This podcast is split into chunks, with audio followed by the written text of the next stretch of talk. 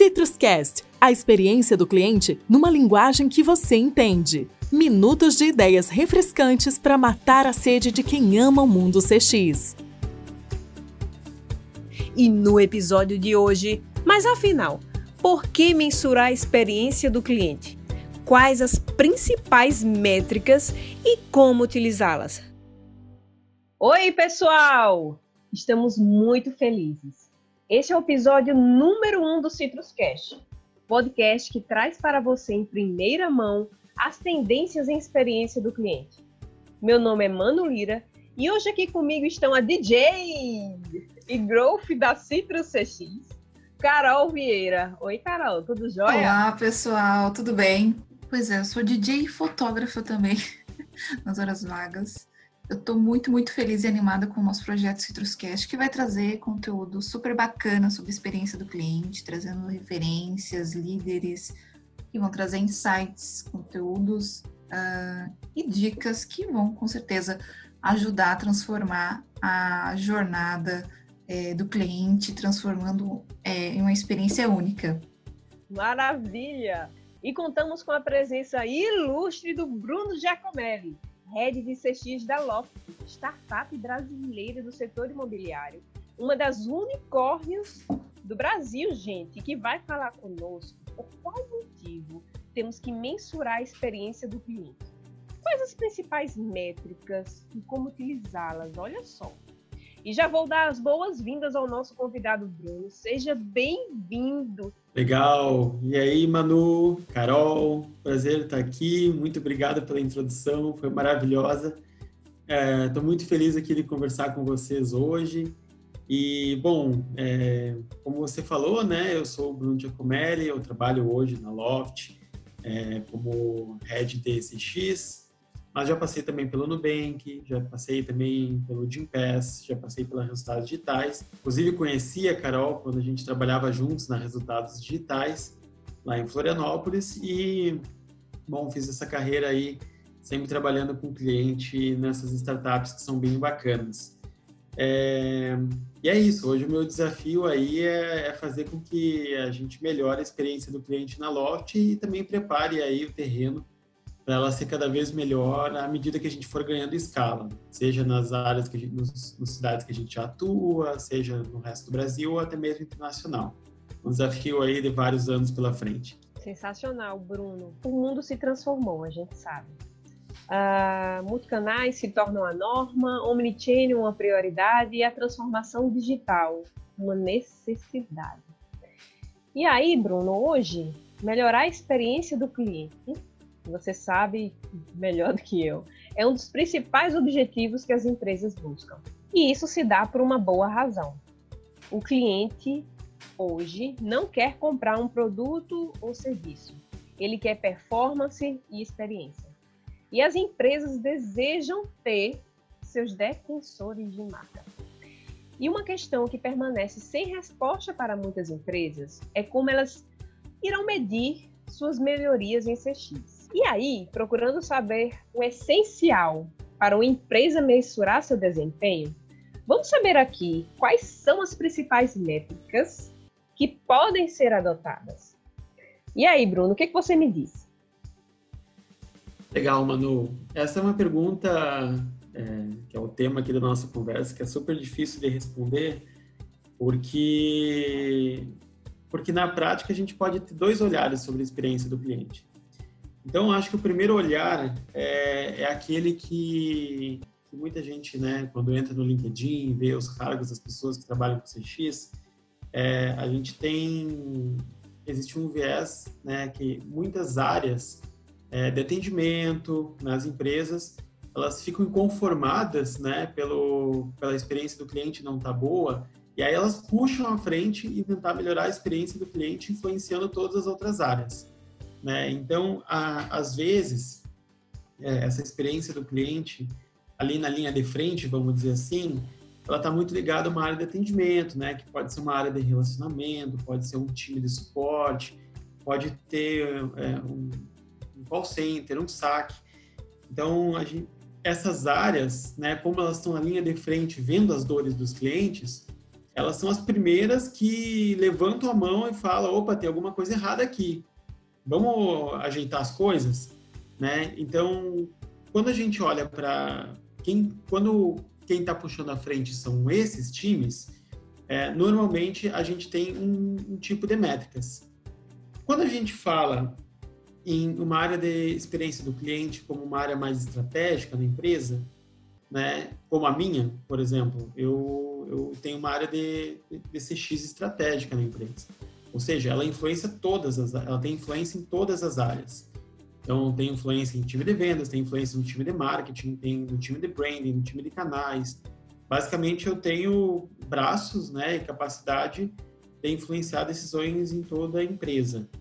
Então, essa é uma área estratégica. E tem várias empresas que têm áreas estratégicas de CX, né, que não está conectada essencialmente a uma área de suporte, uma área de, de atendimento, uma área de relacionamento.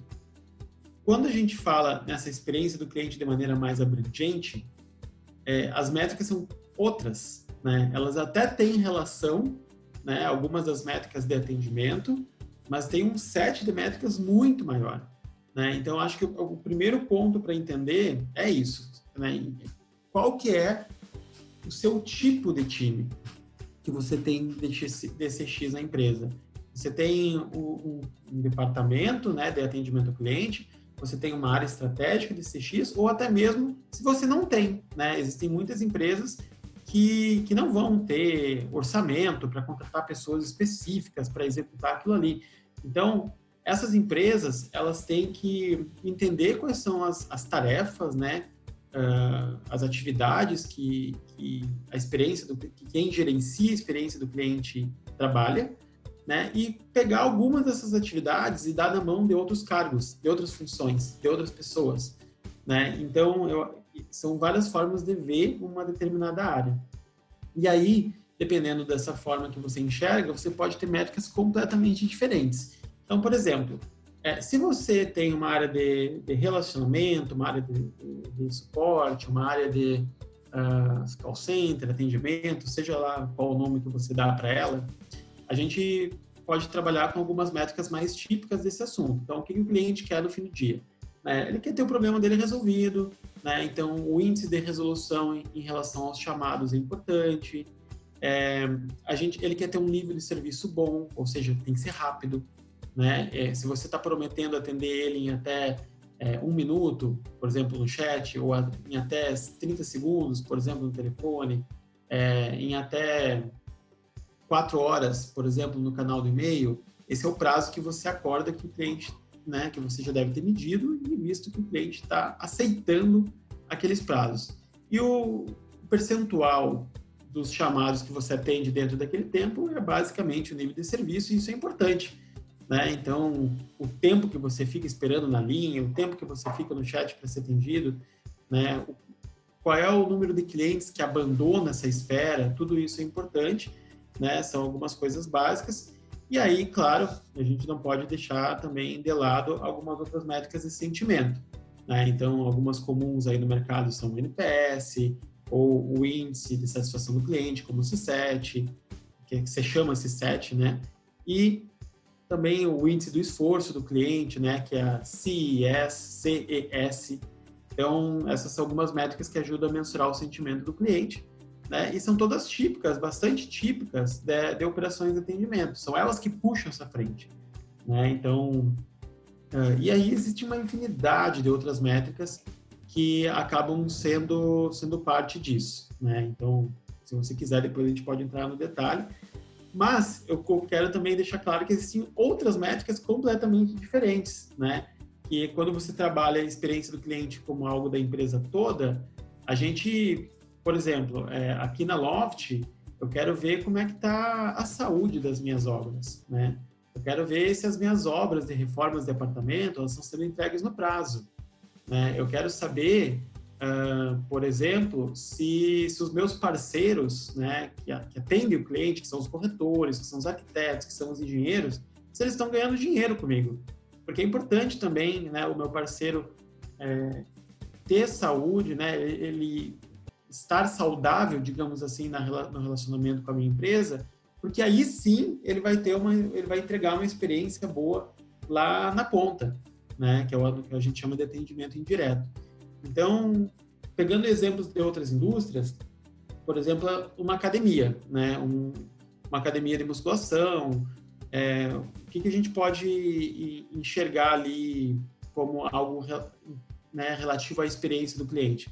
É a frequência, é o número de interações que os instrutores fazem com os alunos. Quem nunca aqui foi numa academia de musculação e aí depois quando ele diz para os amigos que aquela academia de musculação é boa, ele qual é a primeira coisa que essa pessoa fala? Aquela academia é boa. Pode ir lá. Os instrutores são muito atenciosos. Qual que é a, qual que é a atividade que acontece por trás disso? São é a proatividade dos instrutores. É eles verem os alunos e irem lá e oferecerem ajuda e não ficarem parados ali esperando alguém reativamente falar com eles. Então, esse nível de interação dos instrutores, é, as pessoas provavelmente têm vergonha, né, daí pedir explicações para os instrutores. É, às vezes elas não se sentem bem ali num ambiente que talvez todo mundo se conhece, todo mundo é fitness e a pessoa talvez não está na melhor forma física.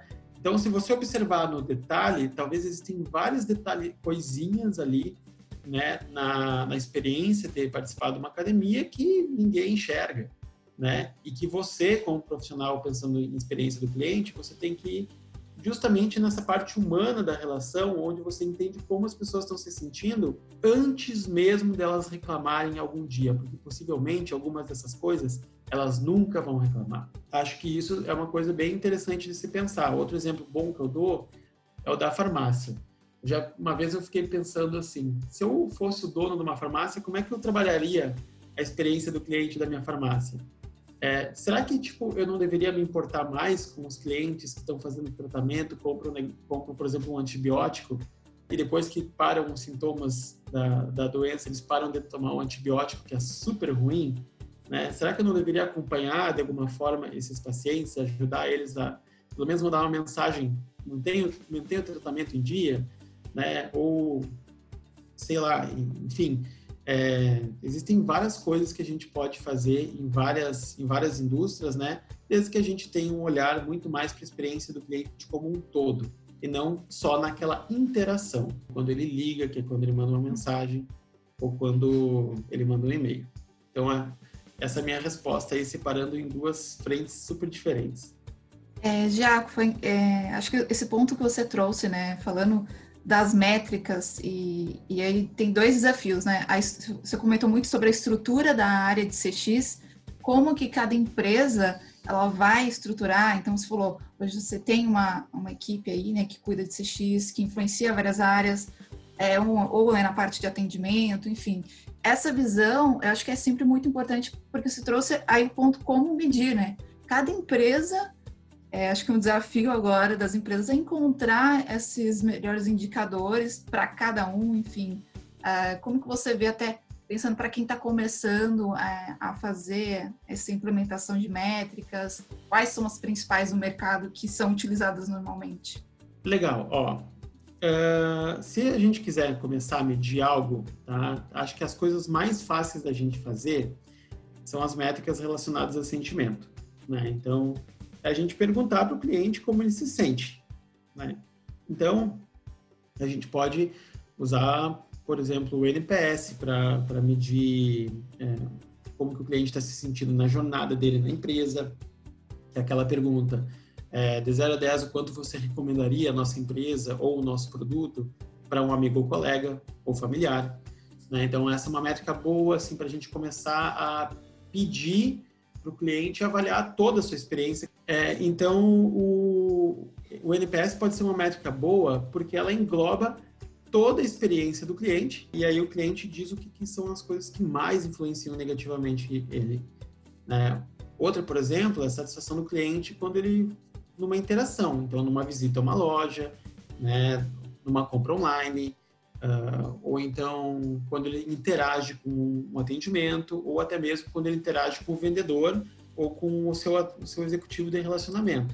Então, você pode simplesmente perguntar, cliente, é, de, de 1 a 5, ou de 1 a 3, ou de 1 a 7 na escala que você preferir, mas de 1 a 5, como que você avalia qual a sua satisfação com essa é, reunião, por exemplo? Qual que é a sua satisfação com o atendimento que acabou de acontecer? E aí ele vai dar uma, uma avaliação, né? E você vai poder perceber se aquela interação dentro da jornada inteira tá ruim ou tá boa. É importante também lembrar aqui que, independente do que o cliente diga, é sempre bom você avaliar né, a jornada como um todo e também os pontos específicos. Dez interações boas e uma jornada ruim como um todo. Né? Então, tem a ver com o design de como a empresa define seus processos e define seus produtos. É, então, essas métricas de sentimentos são as mais fáceis da gente colocar imediatamente. Porque a gente pode simplesmente criar um formulário no Google, a gente pode simplesmente é, uh, enfim, tipo, perguntar para o cliente até mesmo, né, fazer uma consulta manual, colocar um totem na frente da loja e pedir para ele avaliar muito rapidamente. Depois disso, né, eu acho que aí vem um pouco das métricas mais, um pouco mais difíceis de implementar, que normalmente a gente precisa de software, né, então a gente tem, por exemplo, a taxa de contatos, né, quanto que os meus clientes estão entrando em contato comigo, a gente tem o nível de serviço, que é o, se eu estou atendendo a minha promessa de prazo que eu estou dando para os meus clientes. A gente tem o meu tempo de, de atendimento, né? Quanto tempo as pessoas esperam uh, para serem atendidas, quanto tempo elas, elas passam, né, durante o atendimento, rechamado, quanto que elas estão tentando resolver os problemas delas de novo, de novo, de novo, né? Quer dizer que os problemas não foram respondidos da primeira vez. Uh, transferências, né? Por exemplo, quando eu ligo, eu sou transferido de uma área para outra, para outra, para outra, e aí eu preciso repetir tudo de novo, né? Que é uma coisa super ruim. Então, acho que essas são coisas aí que também são super boas da gente medir, né? Já pensando num ponto de vista um pouco mais desses, do atendimento já gerenciado com um software, né? Ou até mesmo sem software, né? Algumas dessas coisas a gente pode gerenciar até em planilhas, dependendo da forma como a gente coloca como isso faz falta no Nordeste, né, Carol? É, sim, a gente. É, eu vejo que as empresas, elas. Esse, esse movimento mesmo de CX está vindo mais forte, principalmente com, com o cenário que a gente está. E eu, eu tenho certeza que muitas empresas estão sendo meio que jogadas para fazer essa transformação digital, de olhar de olhar para o cliente, porque a gente já sabe que manter um cliente é mais saudável, mais é, né, o retorno financeiro, enfim, é, é, é maior do que você adquirir novos clientes. E essa maturidade de métricas, eu acho que é um ponto que muitas empresas estão começando a implementar. E como já falou, precisa ter uma visão é, do objetivo estratégico, do que, que é preciso medir, e, e aí também, do, do outro lado, que ferramentas é, que, que vão ajudar a impulsionar isso, né? Então, a gente tem é, o cenário no Brasil aí de, de, de polos, né? Então, tecnológicos lá no, no, sul, enfim. E aqui a gente tem essa, essa carência, mas com certeza o objetivo aqui é levar esse conhecimento para vocês aí que está ouvindo, para exatamente evoluir e tornar a experiência do cliente ainda muito melhor, né? É, é, super difícil a gente difundir conhecimento além das nossas bolhas, né? Então acho que é super importante essa iniciativa que vocês estão fazendo aqui também. E aí uma pergunta Bruno, que eu gostaria de fazer é a seguinte: a gente está falando aqui das métricas, a gente entende a, a importância e os benefícios que elas podem trazer para os negócios. Mas me fala, você consegue listar para mim os benefícios reais que as empresas podem ter adotando essas métricas? O que elas ganham com isso? Em saber se estão entregando o que os clientes desejam? eu acho que elas ganham clareza, né? clareza para tomar decisões melhores. O que acontece é que se você não mede, você não gerencia. Né? Se você não gerencia, você não melhora. Então, se você não tem pelo menos um número ali para você tomar uma decisão é, mais intelectual, mais inteligente, o que vai acontecer é que você vai vai estar tá jogando no escuro né? Você vai estar baseando no que você acha. E muitas vezes o que a gente acha não é o que o cliente acha.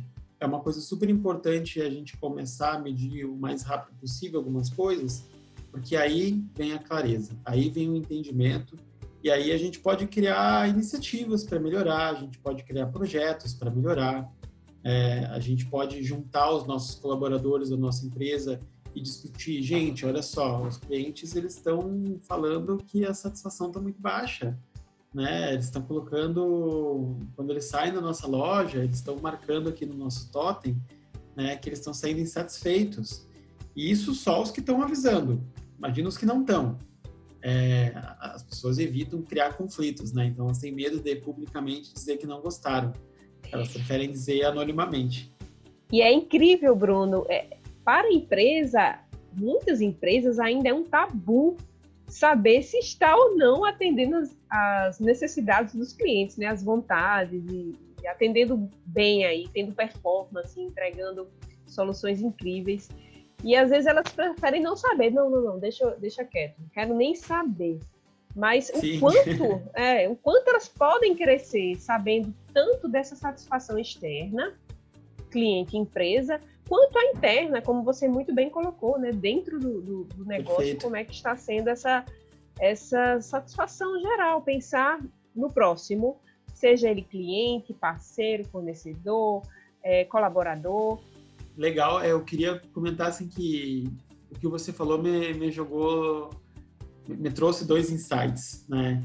Que os empreendedores às vezes cometem dois erros, né? Que, que é muito, aliás, eu acho que é bastante comum, que é primeiro eles olham, eles, eles sempre têm um olhar, né, em manter o negócio saudável, manter o negócio de pé. E é, é importante, né? É importante a gente olhar para o dinheiro, para a rentabilidade, porque é o que mantém o negócio de pé no fim do dia. É, isso é um olhar, claro, de curto prazo, mas é importante você, uh, sempre entender que a sustentabilidade do negócio no longo prazo está ligado com o cliente, né? Porque são os clientes que voltam, são os clientes que recompram, são os clientes que continuam assinando o serviço, né? são os clientes que falam bem ou mal de uma marca para os vizinhos, para os amigos, né? E com isso ajudam a empresa a crescer. É o tão falado boca a boca. E o outro erro é olhar para um número como algo de vaidade, que é o que você falou, né? Tipo, eu não quero nem saber desse número. Ou então, tá, você está me contando que esse número está ruim, mas como é que a gente faz para ele estar tá bom? Vamos mudar a forma de cálculo dele? É, vamos fazer ele ficar é, melhor, tipo, mudando a forma Calcula como a gente de novo que está errado, é. Exatamente. Errado, no fim do dia. no fim do dia, é, o número é um diagnóstico. Você não pode encarar ele como um número de vaidade do seu negócio. Sim. Você não quer e você não vai usar aquela... ele para o marketing. E às vezes aquela métrica não, não é que ela está influenciando outra, né? A gente vê muitas situações de que uma, ah, tô olhando aqui, mas se a gente não, não extrair mais os porquês daquela situação ali, é só um número também, né?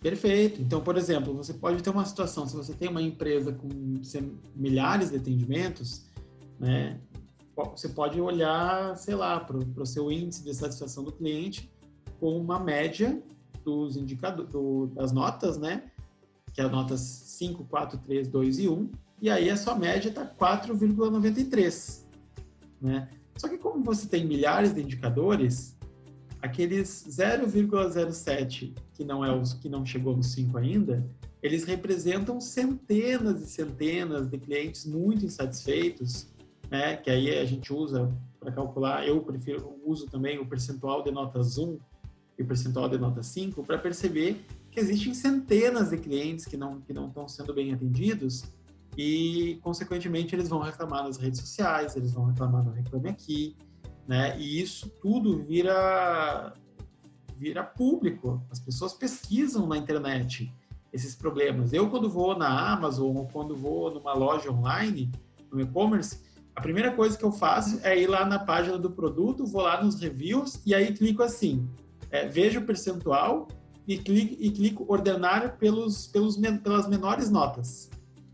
Porque eu quero ver se as menores notas elas são, é, elas são porque o produto é ruim ou foi um caso muito pontual, né? E eu tomo minha decisão baseada nisso. Então, olha, olha só, só o nível, é, o nível de jornada do usuário como tá, né, na pesquisa. Se a gente não for Total. minucioso exatamente... É... E, Carol, é, para viajar, Bruno, escolher hotéis, eu também faço assim. Eu vou lá nos comentários, vejo os piores, né? Principalmente como tenho crianças, eu me preocupo é, se ele é friendly para famílias e o que famílias falam sobre o hotel. E eu vou nos piores também. Então, é, estamos expostos. Né? Exato. Exato. Então, não adianta você medir a média, né? Por exemplo, se você tem uma empresa com milhares de atendimentos. A média vai parecer boa. Só que uhum. a percentagem de pessoas passando trabalho com a sua empresa é muito grande. Né? E aí, com isso, essas pessoas estão indo reclamar nas redes sociais e expondo sua empresa. E até você falou, né, Jaco? Pode ser que né, um perfil de, de pessoas, enfim, ele, ele queira isso, mas pode ser que outra parte queira outro tipo de, uh, de contato. E aí é, vale Sim. também ter essa visão de o que, que, que, o meu público quer, né? O que, que o meu cliente quer no sentido de, de experiência para entregar o melhor, a melhor experiência para ele. Né? Perfeito. É isso, né? No fim do dia, eu acho que, de um lado, quando você gerencia a experiência do cliente, você tem um monte de métrica técnica, né? Quando a gente usa softwares assim, tipo, sei lá, eu conheço umas 30, vai lá para cima, é, de métricas que são mais técnicas, né? Então, tipo, sei lá, nível de serviço, lead time, TMA, TMO, TME, net time spent, tem é, índice de monitoria, é, tem é, C7, M7, P7, tem de tudo. Só que tudo isso é muito técnico. O que a maior parte das pessoas precisam no dia a dia não é exatamente isso. É, essas são as empresas que já tinham um nível de maturidade um pouquinho maior. Né? Que elas já, beleza, então agora eu tenho, estou aqui com uma operação de atendimento, né? Eu quero organizar aqui como é que os meus meu relacionamento funciona, como é que meu suporte funciona, como é que vendas funciona, né? E aí eles começam a, a, ter essa necessidade de software e aí com o software vem as métricas. Só que na prática, muitos negócios eles só querem melhorar a experiência do cliente para ganhar ganhar um pouco mais de dinheiro. Eles querem que o cliente se sinta satisfeito, fale bem deles e com isso eles ganhem mais clientes. É isso, é um ciclo básico. Você não pode criar, falar para essas pessoas métricas que são tipo mirabolantes, né? Que são você precisa explicar o que está por trás das métricas. Então, aí por isso que o exercício ele é tão interessante. Fantástico, Bruno. Eu tive uma aula, gente, agora. Pense na aula. E o Bruno transformou nossos limões em uma excelente limonada, ainda colocou um pouquinho de açúcar, e foi sensacional, né, Carol? Sim, é realmente o, o conteúdo sempre complexo, mas é, trazendo essa visão, com certeza vai ajudar muitas, muitas empresas, principalmente já para começar a implementar e com certeza gerar mais resultados aí. Muito obrigada por ter sido tão suave e ter refrescado aí as ideias do Citrus Cash. Muito obrigada, Bruno. Legal, eu que agradeço a possibilidade aí de, de participar com vocês e quem sabe nos vemos numa próxima vez. Antes de você ir embora, não esquece de se inscrever na nossa newsletter no site da citrus.cx e corre também lá em nosso Telegram e participe da comunidade mais incrível de Customer Experience. Um grande abraço e até o próximo episódio. Tchau!